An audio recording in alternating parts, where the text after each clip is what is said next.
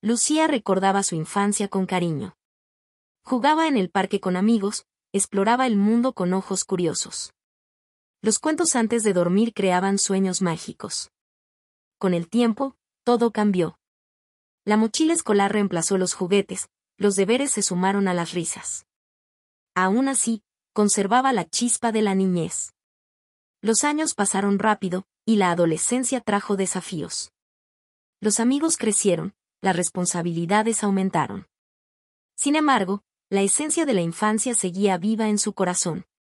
Aunque el tiempo transforma, los recuerdos infantiles permanecen como tesoros invaluables.